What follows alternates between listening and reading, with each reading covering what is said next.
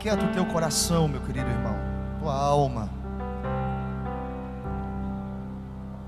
Nós iremos orar, nós iremos colocar as nossas vidas diante daquele que é fundamento, diante daquele que é a rocha. Quem sabe a inquietude no teu coração.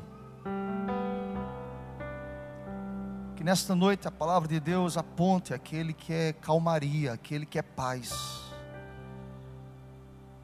Aquele que deve ser o fundamento de toda e qualquer construção. Oremos ao Senhor Deus, muito obrigado, Pai, por este tempo. Muito obrigado, Deus, porque estamos reunidos diante da tua presença, Pai. Iremos olhar para as escrituras, Deus. A tua palavra, ela é a verdade, Deus. Que eu possa ter o meu coração escravizado à tua palavra, Deus. Enche-me, Senhor, do teu Santo Espírito. Usa-me, Senhor. Para que possamos entender a tua palavra, para que a tua palavra possa de fato nutrir cada coração aqui, Senhor. Alimentar as nossas almas, ó Pai. Precisamos entender a tua palavra, Deus. Eu te peço, usa-me como instrumento em tuas mãos. Para que todas as pessoas, as que estão aqui no templo, as que estão acompanhando através da internet, as que irão acompanhar posteriormente esta mensagem, Deus, que todas possam compreender esta palavra, Deus. Para que a tua palavra possa cumprir os teus desígnios, ó Deus. Usa como instrumento, em nome de Jesus. Amém, Senhor. Glória a Deus. Meu querido irmão, quero lhe convidar a, a voltar os olhos para a carta de Paulo aos Gálatas. Nós estamos expondo esta epístola. Eu queria nesta noite olhar para o capítulo 3, do versículo 23 ao versículo 29. Nós, nós estaremos fechando assim este capítulo 3, que nos diz que a lei aponta para Cristo, que nos fala sobre o propósito da lei Percebam o que o apóstolo Paulo escreveu a partir do verso 23 até o verso 29 do capítulo 3 da carta aos Gálatas. Está escrito: Mas antes que viesse a fé, estávamos sob a tutela da lei e nela encerrados para essa fé que de futuro haveria de revelar-se. De maneira que a lei nos serviu de aio. Todas as vezes que você olhar para a expressão aio, você deve colocar no seu coração o sinônimo aqui, como tutor, como condutor. Então, olha para o texto tendo como sinônimo a expressão tutor, condutor, e fica muito mais interessante compreender o verso 24. Está escrito: de maneira que a lei nos serviu de tutor, de condutor para nos conduzir a Cristo, a fim de que fôssemos justificados por fé. Mas, tendo vindo a fé, já não permanecemos subordinados ao tutor, pois todos vós sois filhos de Deus mediante a fé em Cristo Jesus. Porque todos quantos fostes batizados em Cristo, de Cristo vos revestistes. De outra forma, não pode haver judeu, nem grego, nem escravo, nem liberto, nem homem, nem mulher, porque todos vós sois um em Cristo Jesus. E se sois de Cristo, também sois descendentes de Abraão e herdeiros segundo a mesma promessa. Glória a Deus por isso. Amém, meu irmão? Eu quero lhe convidar a permanecer com o texto aberto, por certo nós estaremos voltando ao texto, por certo, estaremos entendendo e compreendendo o que é que Paulo quer nos ensinar nesta noite, a olhar para o propósito da lei, entendendo claramente a, a função didática pedagógica da lei ao coração daqueles que foram chamados pelo próprio Deus. Mas antes de olhar para o texto, irmãos, deixa-me te dizer uma coisa: nós vivemos hoje dias difíceis, dias complicados. Eu diria que dias marcados por uma palavra, flexibilidade. Principalmente quando nós extraímos a, a expressão flexibilidade aos valores da vida, a dinâmica da, da existência. E o que me traz o, o assombro, a preocupação, muitas vezes a dor, a perplexidade, irmãos, é que esta flexibilidade muitas vezes, muitas vezes, ela tem sido aplicada à igreja. A igreja é chamada para viver os valores absolutos da vida. Quantas vezes na nossa conduta, na nossa lida, é triste perceber quantas vezes a igreja evangélica tem cedido às pressões deste mundo. É impressionante, irmãos, é um absurdo. Quantas vezes esta igreja está muito mais parecida com o mundo, quando a própria palavra, o próprio apóstolo Paulo, de maneira muito sábia, iluminado pelo Espírito Santo, nos diz que nós não devemos nos conformar com este mundo, mas é impressionante como muitas vezes ah, o extrato que nós temos da realidade da igreja é uma igreja que consegue se adequar, se moldar ao mundo, quando a palavra nos alerta que devemos romper de maneira definitiva com tudo aquilo que são valores apregoados, disseminados, ministrados pelo comportamento extremamente descomprometido com a palavra. Sexta-feira passada, agora, irmãos, nós estávamos na reunião do nosso pequeno grupo. E o nosso pequeno grupo, o tema dele é graça em movimento. É a graça em movimento, é o favor de Deus em movimento através das nossas vidas. E eu citei, irmãos, é, lá no pequeno grupo, como introdução, nós estamos expondo o livro de Eclesiastes. Eu citei para os irmãos ali presentes um livro que é um clássico da nossa literatura, Grande Sertão Veredas.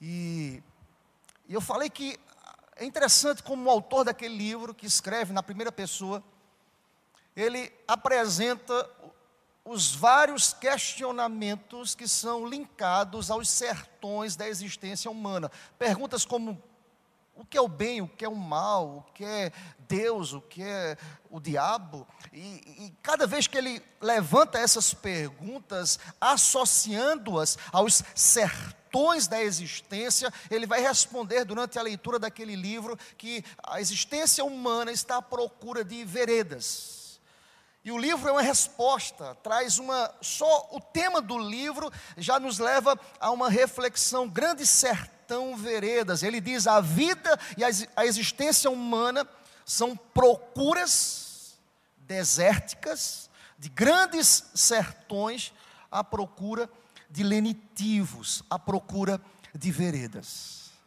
É impressionante, irmãos, a vida humana é assim. Eu dizia para os irmãos lá sexta-feira: todos nós queremos sim um lenitivo. Nós não somos masoquistas. Todos nós queremos a graça, a bênção, a resposta quem de nós que não chegou aqui hoje à noite disposto a ouvir uma palavra e que essa palavra pudesse vir de encontro às nossas necessidades? Eu estou aqui também nesta noite porque eu creio, de fato, que Deus traz ao nosso coração renovos, porque Ele nos diz através de Sua própria palavra que as Suas misericórdias elas se renovam a cada manhã. Eu concordo com o autor, nós temos alguns questionamentos nos sertões existenciais das nossas vidas. Todos nós queremos as veredas. Mas presta atenção, nós não podemos a qualquer preço procurar essas veredas. Porque presta atenção, querido, um sertão, uma ambiência, um solo extremamente seco, desafiador, é muito mais renovador para a gente quando Deus está presente nesses momentos em nome do Senhor. Você crê nisso, amém, querido?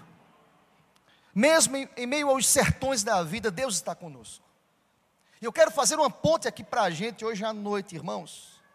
É impressionante como, de maneira muito sutil, os valores absolutos da palavra de Deus têm sido relativizados. Vivemos dias que mensagens contra o adultério, a mentira, a fofoca, a idolatria, a pornografia não têm sido condenadas.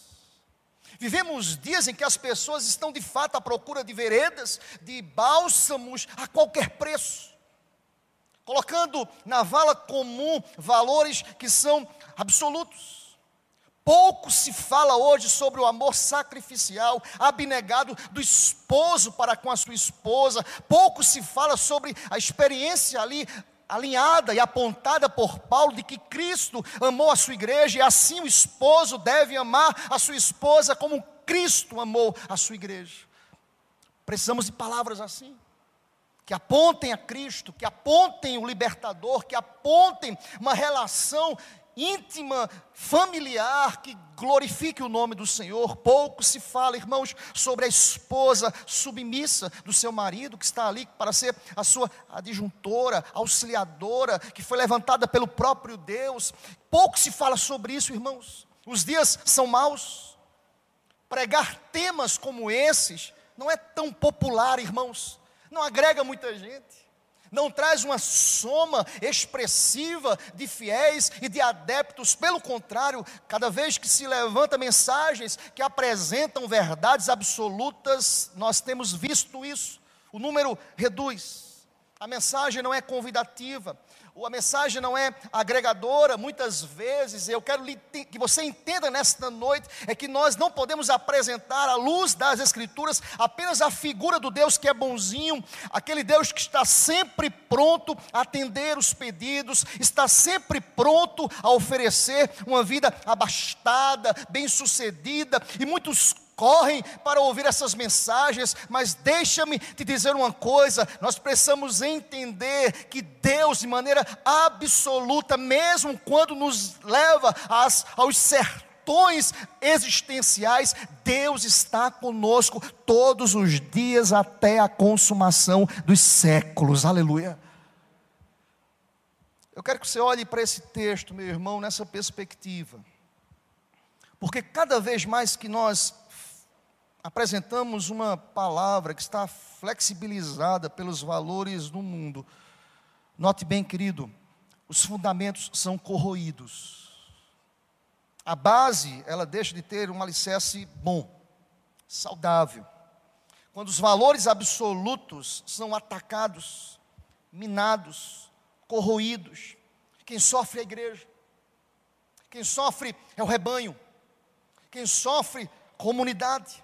Eu quero que você faça um link dita essas palavras que de alguma forma nós já falamos aqui para a igreja, que nós estamos estudando acerca das igrejas ali da Galácia, elas estavam se distanciando da verdadeira mensagem. Note bem, todas as vezes que nós nos distanciamos da mensagem, mesmo que o número de adeptos aumente, nós iremos pagar um preço Altíssimo. Paulo nos fala sobre isso nesta carta. Nós conhecemos já o pano de fundo dela, irmãos. Nós já conhecemos que Paulo foi o fundador da igreja. Paulo estava preocupado com a igreja, mas foi necessário a Paulo ficar distante um período desses irmãos, e é interessante quando Paulo se distancia desta igreja, quem se levanta? Falsos profetas, falsos ensinos, falsas ministrações, os judaizantes se levantam nesse contexto, e eles diziam: Olha, nós não queremos aqui desfazer a mensagem de Paulo, mesmo que nós duvidemos do seu apostolado,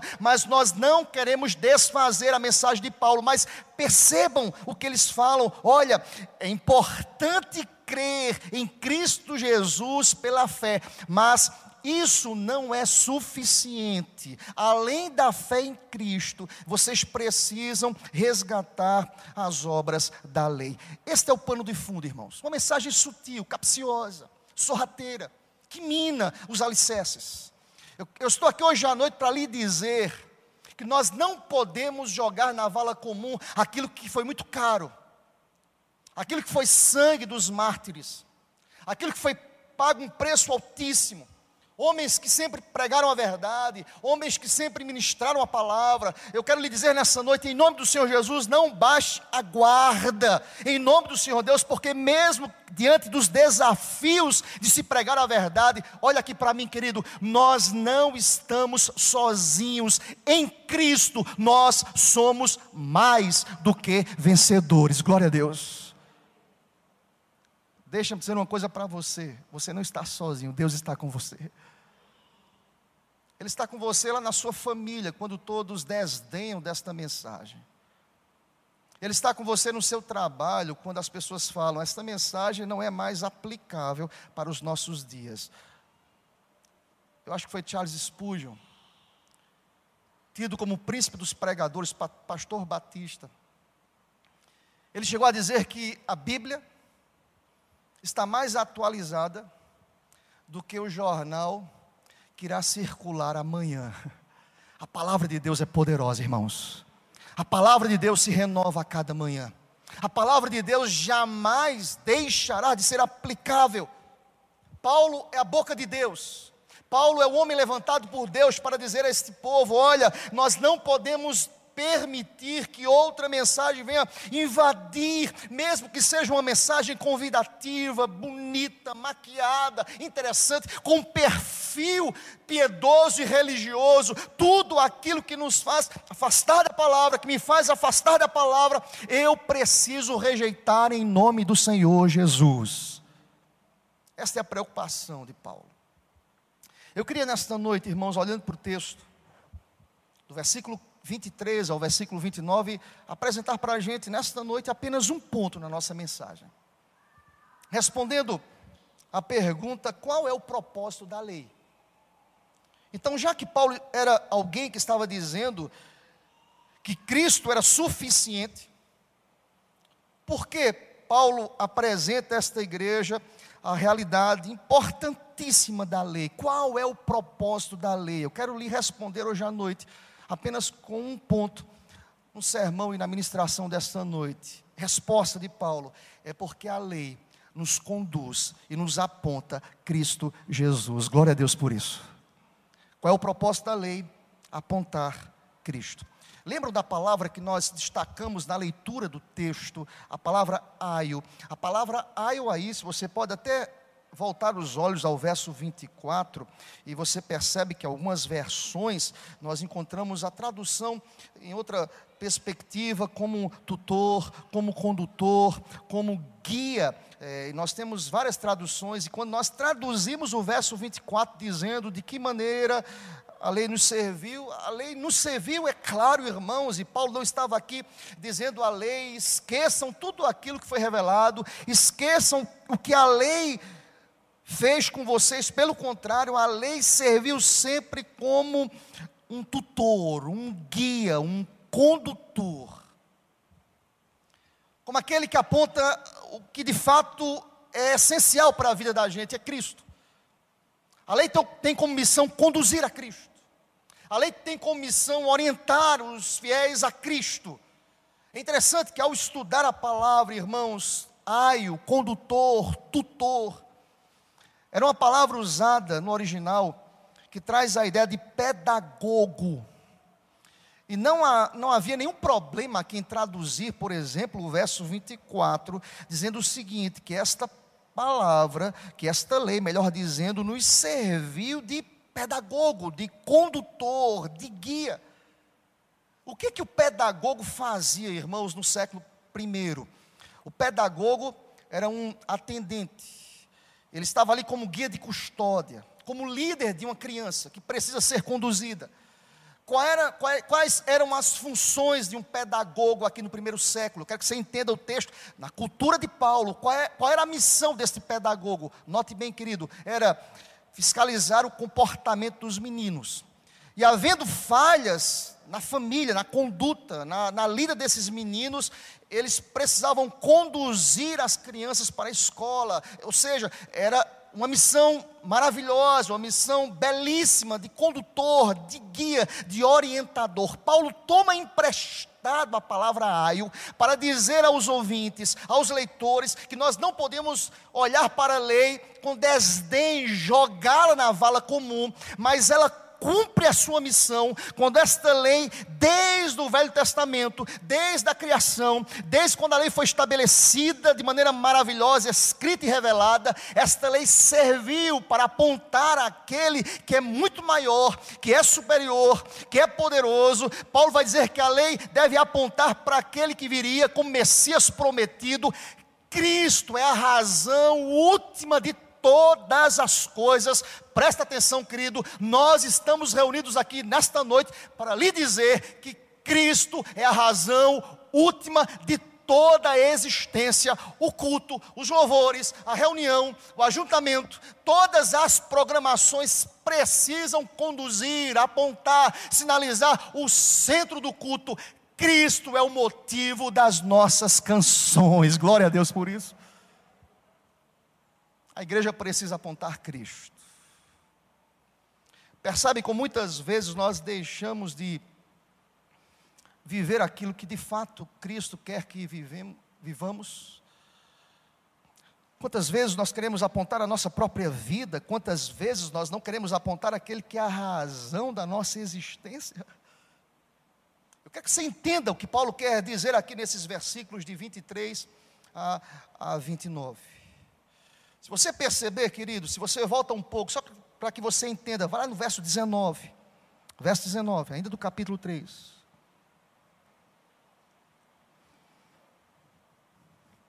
Qual a função da lei? Paulo vai dizer que a lei foi adicionada por causa da transgressão. Olha para o verso 19. Qual, pois, a razão de ser da lei? A lei foi adicionada por causa das transgressões, olha para o texto, até que viesse o descendente, a quem se fez a promessa e foi promulgada por meio de anjos pela mão de um mediador. A lei foi adicionada, a expressão aqui, irmãos, é adicionada. O que, que, o que, que Paulo quer dizer com isso, irmãos? É que a lei não é, irmãos, uma aliança originária nós estudamos já aqui, quando Deus traz a bênção para Abraão, Ele traz a bênção para Abraão antes de estabelecer a própria lei. O mesmo Deus que aliançou com Abraão, foi o mesmo Deus que revelou a lei a Moisés, foi o mesmo Deus que conduziu o povo no Egito, foi o mesmo Deus que conduz a igreja até hoje. Nós precisamos entender que Deus é Senhor de todas as coisas. A função da lei é instruir, é refrear, é condenar, é alinhar, é colocar remédios sobre o ser humano. Mas presta atenção, esta lei é apenas uma sombra daquilo que de fato Cristo é. Cristo é muito superior, Cristo é maior do que todas as coisas. Em outras palavras, eu estou aqui hoje à noite para lhe dizer: Cristo nos basta, irmãos, em nome do Senhor.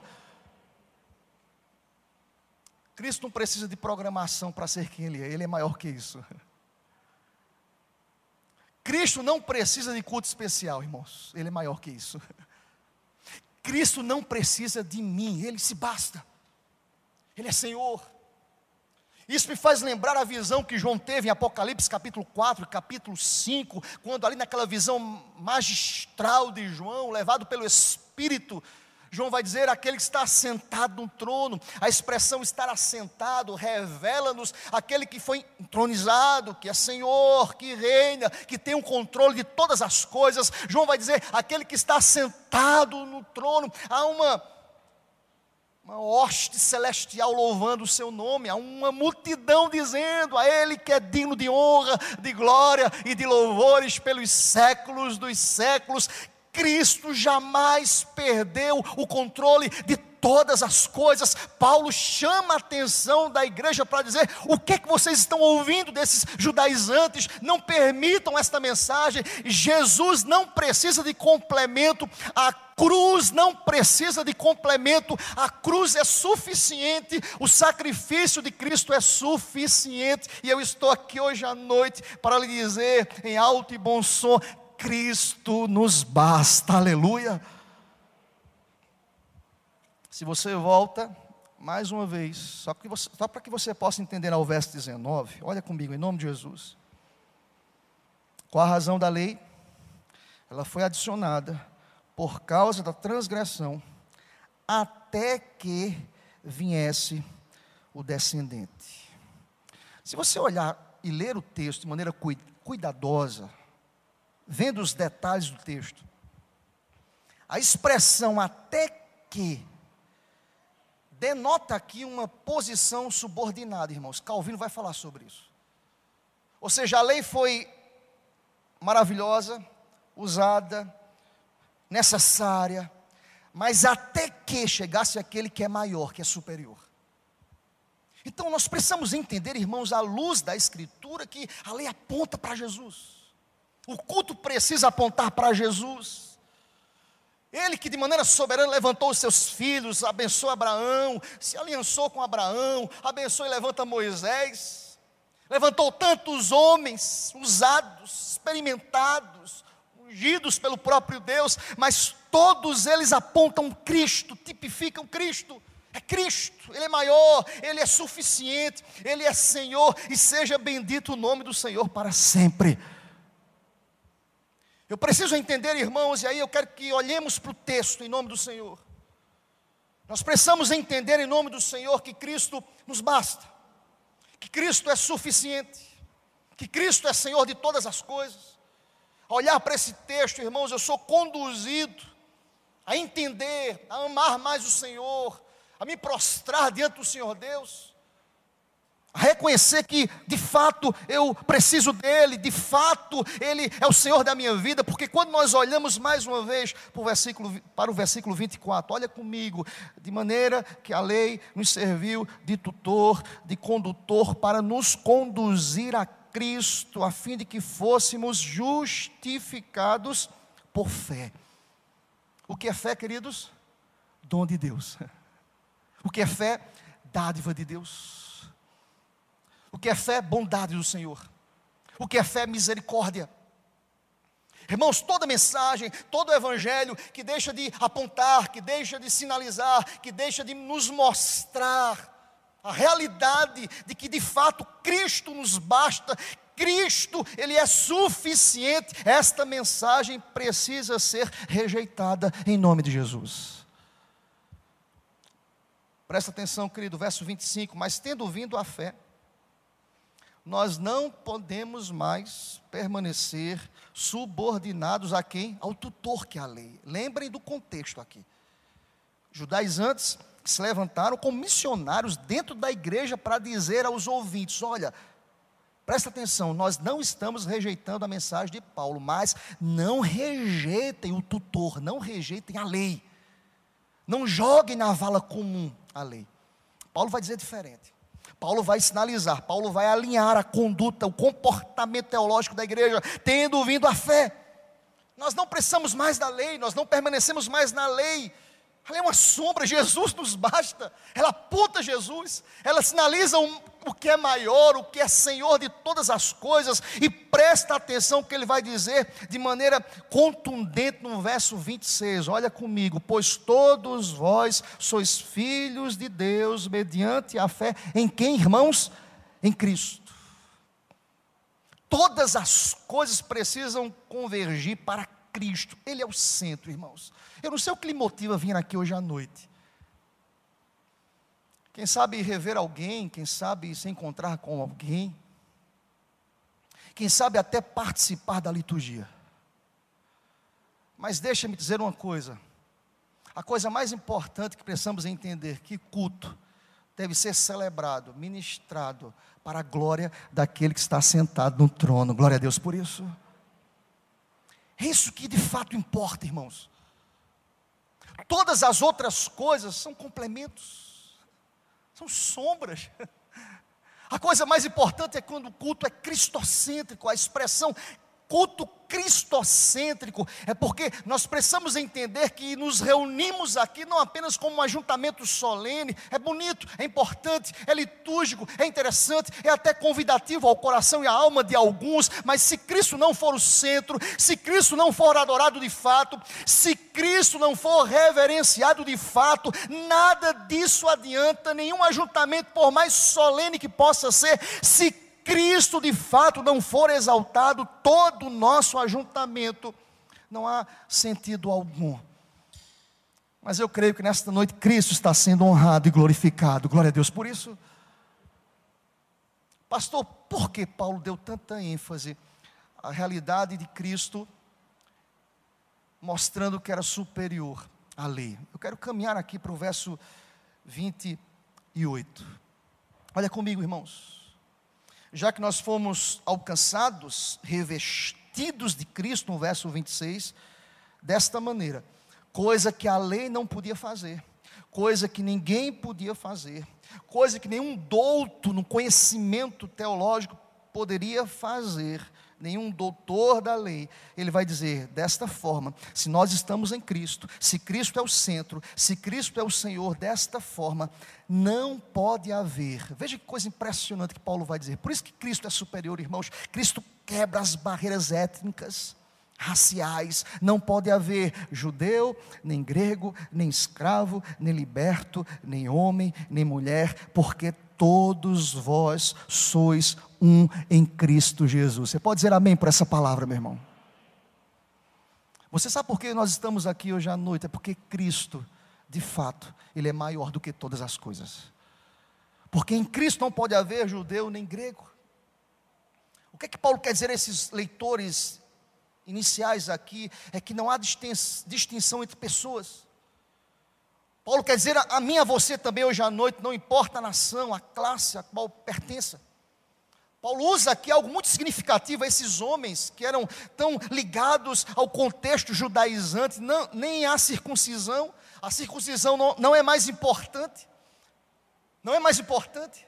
Porque Cristo toma todos e os transforma em um só povo. Cristo quebra as barreiras, e você pode olhar do seu lado hoje à noite, somos uma só família, nada nos separa deste amor, porque o amor de Deus é maravilhoso, é completo, é suficiente. Outrora estávamos desgarrados e distantes, mas Cristo nos uniu, e hoje eu posso dizer: somos a família bendita do Senhor, aleluia. Eu sou teu irmão, glória a Deus por isso. Pastor, irmão, briga. Uh, se briga. Irmão, pegar, uh, como? Irmão, vive momentos tensos na relação, sim. Mas irmão é irmão. Irmão tem amor. Irmão cuida. E aí a palavra vai dizer o seguinte: que todos nós, Paulo é cirúrgico, não pode haver mais judeu nem grego, porque nós todos foram adotados em Cristo, Ele nos basta. A lei aponta para esse que é suficiente, todos vós sois um. O que, que Paulo quer dizer com isso, irmãos? Paulo quer dizer que toda distinção foi removida. Paulo nos diz que a graça da adoção e da esperança nos alcançou, não depende de lei, mas tudo isso está contido em Cristo. Cristo é tudo em nós, Cristo é suficiente, Cristo é maravilhoso, Cristo é Senhor de todas as coisas, Cristo é apontado aqui como a solução. Eu estou aqui hoje à noite para lhe dizer também que a nossa esperança tem nome. Eleva os meus olhos para os montes, de onde me virá o socorro? O meu socorro vem do Senhor que fez os céus e a terra. Tem muita gente esperando esperança em outras pessoas. Eu estou aqui para frustrar as tuas expectativas. Esperança tem nome. A esperança é Jesus. Eu vou repetir: a esperança é Jesus. É Jesus. Ele basta. Ele é suficiente. É como se Paulo tivesse tomado pela lembrança tão cativante, tão transformadora de sua própria existência. Quem era eu? Eu era um perseguidor do Evangelho. Eu permitir mortes de cristãos. Eu tomava cartas de permissões dos imperadores da época para martirizar, para matar, para perseguir. Mas houve um momento, eu miserável pecador, que a graça de Cristo me alcançou. Eu fui transformado, não em um perseguido por amor ao Evangelho. Glória a Deus. Por isso, nós somos um só. Deixa eu dizer uma coisa para você, querido irmão. Estamos caminhando para o final desta palavra.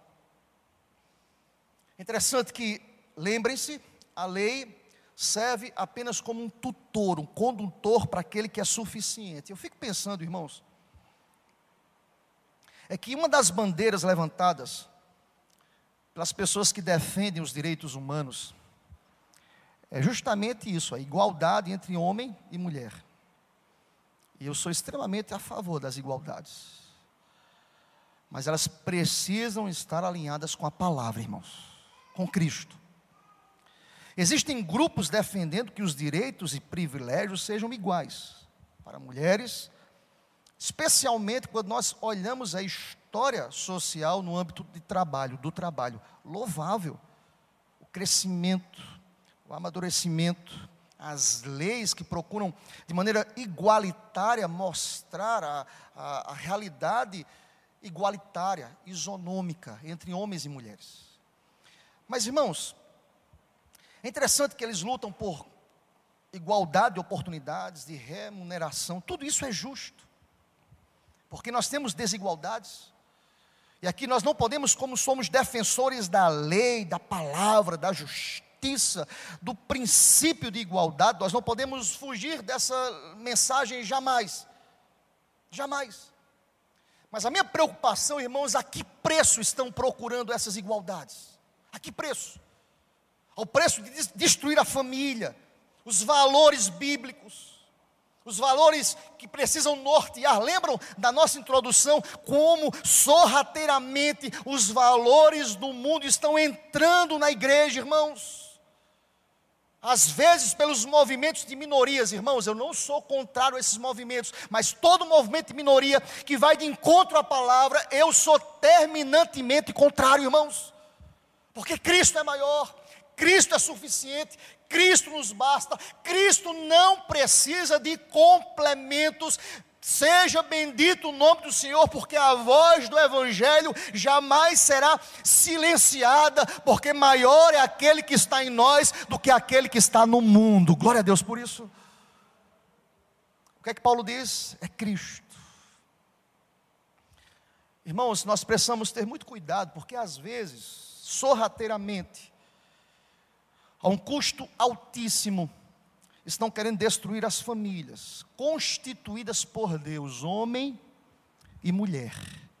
Esse é o projeto de Deus. Se você crê nisso, diga amém, eu creio. Homem e mulher. Tudo tem sido proposto e difere ao princípio bíblico, irmãos. Rejeite. Às vezes é tão sorrateiro, às vezes é tão bonito, é tão interessante, às vezes vem com pano de fundo de uma palavra que é tão significativa para a gente, amor. Mas amor, o amor tem que ser gerido através do princípio bíblico, porque Deus ele é amor. Eu não posso permitir, irmãos, e aí, permitam-me colocar aqui de maneira muito clara, às vezes, através de, desses movimentos de minoria, querem calar a voz da igreja. Irmãos, aqui não é a voz de um partido. Jesus é muito maior que isso. Amém, meu irmão? Não é, não é uma voz de um gueto político, não, a Bíblia é superior que isso. Cristo nos basta, o Evangelho nos basta. O Evangelho é suficiente e Paulo entra aqui como boca de Deus para dizer a esses homens e mulheres do seu tempo: olha, tudo precisa apontar para Cristo. Estão querendo calar a voz da igreja. Graças a Deus vivemos no país laico. O artigo 5 da Constituição nos garante, podemos abrir as portas desta igreja e dizer: nós não aceitamos ideologia de gênero. Ponto. Porque a Bíblia nos diz diferente. Nós amamos. Assim como nós amamos aqueles que falam assim: olha, eu, eu vivo uma vida aqui na igreja e uma vida dúbia fora, nós amamos, mas nós exortamos e falamos: se não estiver conforme a palavra, mude de vida, mude a postura, mude a atitude, renove o seu coração, mortifique a sua carne, em nome do Senhor Deus. Sabe por quê? Porque se somos de Cristo, é Cristo que precisa reger as nossas vidas, em nome de Jesus. Eu estou hoje à noite para lhe dizer, à luz desse texto, é que a lei é um tutor e um condutor para Cristo. Eu quero concluir essa palavra dizendo o que Paulo vai dizer lá no verso 29, lá no final: se não pode haver mais homem, nem liberto, nem escravo. Nós somos um só em Cristo, Jesus é o centro, Jesus é a razão, Jesus é o motivo, Jesus é o início, meio e fim, Jesus é o alfa e ômega, Jesus basta, e ele vai completar, dizendo a esses ouvintes, a esses leitores que estavam sendo influenciados por judaizantes, dizendo: E se sois de Cristo, também sois descendentes de Abraão, e sois herdeiros segundo a mesma promessa. Olha aqui para mim, querido. Qual foi a promessa que Deus deu a Abraão? Em ti, Abraão, serão benditas todas as famílias da terra. O que eu quero lhe dizer nessa noite, querido, é que a igreja não precisa temer. A igreja não está sozinha.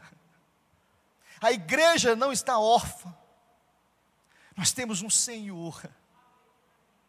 Um Senhor que sustenta, que abençoa, que conduz, que orienta, que revela o Evangelho. E ele vai dizer: se sois de Cristo, vocês são descendentes de Abraão e herdeiros segundo a promessa. Eu estou aqui também hoje à noite para lhe dizer: aquele que é superior que a lei, ele nos diz: olha, em mim, suas famílias são benditas e abençoadas. Glória a Deus por isso. Eu quero concluir dizendo ao teu coração: não procure homens, não procure sistemas finitos e falhos. Mas se você quiser ter uma vida abençoada, feliz, que possa lograr êxito em todas as camadas da sociedade, convide nesta noite Cristo para de fato ser o Senhor da sua vida e da sua família, em nome de Jesus todas as coisas precisam apontar para Cristo Jesus, Ele que é o bom pastor, Ele que é aquele que, de maneira poética, Davi disse: O Senhor é o meu pastor e nada me faltará. Toda igreja comigo, o Senhor é o meu pastor e nada me faltará. Amém.